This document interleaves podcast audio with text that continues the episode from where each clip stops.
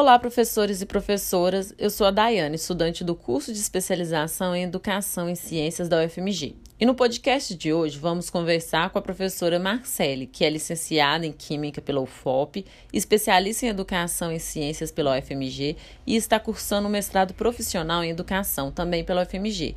Ela trará importantes colocações sobre as características de atividades investigativas. Olá, Marcele, seja bem-vinda. O que é uma atividade investigativa e quais características essa atividade deve possuir? Olá, Daiane. É um prazer estar aqui com você e espero trazer contribuições relevantes sobre o tema. A atividade investigativa deve ser planejada para que os estudantes pensem para além da assimilação de conceitos e se aproximem de, olhar, de um olhar mais apropriado do conhecimento, entendendo também o trabalho do cientista e suas práticas. Para uma atividade ser investigativa, ela deve ser iniciada por um problema contextualizado para que o estudante tenha o primeiro contato com o tema a ser investigado e então começar a pensar a maneira de resolver esse problema. O professor possui papel fundamental na, me na mediação da atividade e no processo de investigação para a resolução desse problema. Finalmente, após resolver o problema, é interessante que os estudantes façam uma atividade de sistematização do conhecimento construído por eles. E você vê alguma dificuldade em aplicar atividades com características investigativas?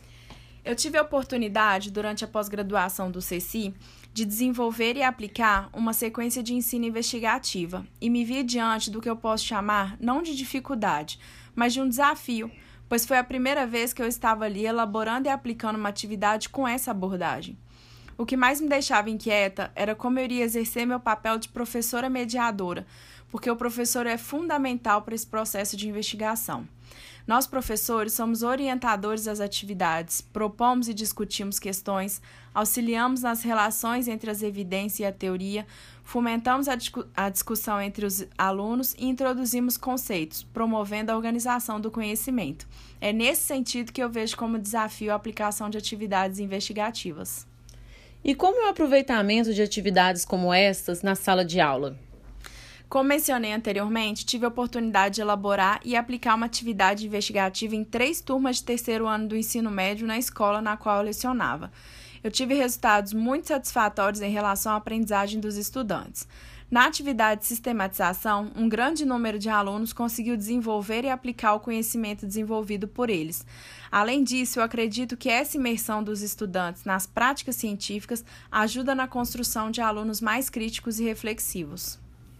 Marcele, muito obrigada pelas contribuições sobre as características de atividades investigativas. Acredito que tenha sido muito construtivo para todos nós professores.